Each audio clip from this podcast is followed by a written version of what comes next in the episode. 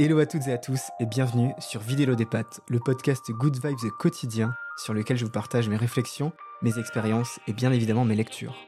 L'objectif, vous accompagner tout au long du mois et vous aider à être 1% meilleur dans les projets que vous voulez entreprendre. Dans le dernier épisode, je vous parlais d'une conférence TEDx qui m'avait marqué, c'était celle d'Ayman Agé, Les petites habitudes provoquent des regrets à vie. Et en réfléchissant hier soir, je me suis dit, ça pourrait être pas mal de dédier le prochain épisode au fameux livre Le pouvoir des habitudes. Sauf que, je vais pas vous mentir, je n'ai pas du tout lu ce livre. En revanche, depuis trois nuits, j'ai des insomnies. Bon, c'est pas drôle du tout, mais euh, pour pallier à ça, je me pose sur le canapé et je relis un livre, un de mes livres préférés, qui est Replay de Ken Grimwood. Ça, c'était Nicolas Legrand Zorgati qui m'en avait parlé, euh, je crois, il y a quelques années. Et en fait, c'est l'histoire d'un homme, Jeff Winston, qui décède l'année de ses 43 ans et qui, ressuscite dans son propre corps à l'âge de 18 ans, avec tous les souvenirs accumulés de sa précédente vie. Et imaginez-vous repartir plus de 15 ans en arrière avec un monde infini de possibilités qui s'offre à nous. Franchement, ça fait rêver. Et perso, je suis pas un adepte du One Life. D'ailleurs, la plupart de mes décisions sont souvent bien réfléchies. Mais si j'avais la chance de revivre mes 20 ans, bah, sincèrement, je sais pas encore quel choix je ferais en fait. Peut-être que je ferais certaines choses plus tôt. Peut-être que je lancerais un podcast plus tôt avant que tout le monde le fasse, comme ça j'aurais été le premier à le faire. Peut-être que je parierais aussi sur euh, la victoire de la France à la Coupe du Monde 2018, avec un but de Mbappé. Je pense que je toucherais pactole. Et là, je partirais faire un tour de tous les restaurants italiens. Franchement, ce serait vraiment le bon plan. Je sais pas si vous êtes déjà demandé ce que vous feriez si on vous donnait l'occasion justement de repartir à l'âge de vos 20 ans.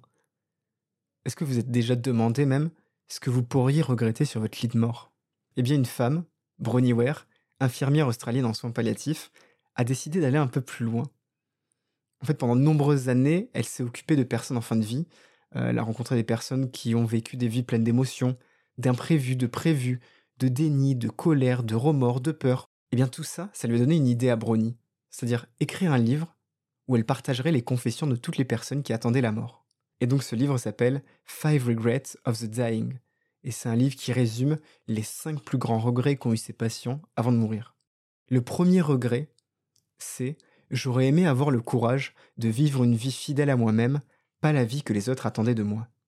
Et ça, c'est le regret le plus commun de tous. Elle disait que lorsque ses patients se rendaient compte que leur vie était presque terminée et qu'ils y repensaient, beaucoup constataient que leurs rêves ne s'étaient pas réalisés.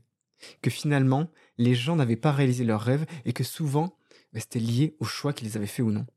Brony disait que c'était important d'essayer d'honorer au moins certains de nos rêves en cours de route, parce que à partir du moment où la santé ne va plus, bah, il est déjà trop tard. Et je veux pas casser l'ambiance, mais une des libertés que nous avons et qu'on réalise pas vraiment qu'elle en est une, en fait, c'est la santé. On ne le réalise pas jusqu'à qu'on ne l'ait plus. Le deuxième regret, c'est j'aurais aimé ne pas. Le deuxième regret, c'est j'aurais aimé ne pas avoir travaillé si dur. Et souvent, c'était les hommes qui disaient ça.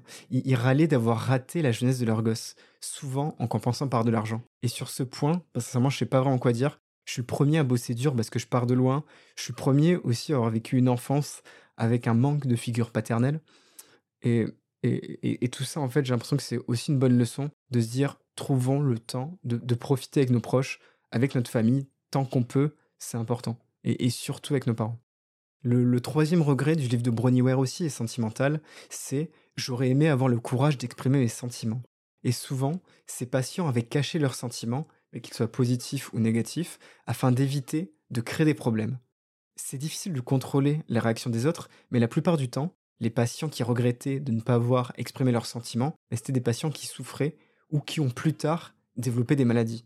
Parfois, faut réussir à être honnête envers soi-même, mais aussi envers les autres. Soit les gens réagiront positivement, soit ils partiront de votre vie. Au mieux, vous en sortirez gagnant. Et, en parlant de sortir les gens de sa vie, le quatrième regret, c'est j'aurais aimé rester en contact avec mes amis. Et on ne se rend pas toujours compte de l'importance de nos amitiés jusqu'à qu'elles disparaissent. Les patients de Brownieware, eux, regrettaient de ne pas avoir passé ou accordé assez de temps à leurs amis et aux efforts que ça méritait, aux efforts qu'ils devaient faire pour entretenir des relations. Et en fait, souvent, on passe notre temps à être hyper occupé, on passe des semaines entières à zapper des gens, des mois parfois à ne pas voir nos amis, et puis jusqu'au jour où on se rend compte que bah, on n'a plus personne autour de nous. Et, je me rends compte vraiment en fait que les gens sur leur lit de mort regrettent surtout l'amour et les relations. Le dernier regret de ce livre, il est assez fort aussi et assez difficile à quantifier, mais euh, c'est la phrase J'aurais aimé me laisser être plus heureux. De nombreux patients de Broniware se sont rendus compte que le bonheur était souvent une question de choix et que la peur du changement les avait poussés à dire aux autres qu'ils étaient satisfaits de leur routine, alors qu'en fait pas du tout.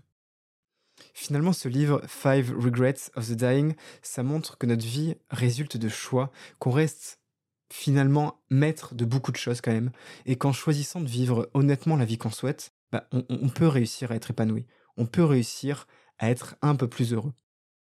Et, et, et, et je sais pas si, euh, si j'aurai encore la force de penser à tout ça sur mon lit de mort, et euh, j'espère que, ce sera le, plus tard possible, mais je pense qu'à ce moment-là, on se rend compte qu'une montre à 10 euros ou une montre à 50 000 euros, ça donne quoi qu'il arrive la même heure.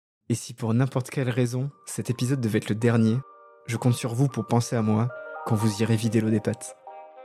À bientôt.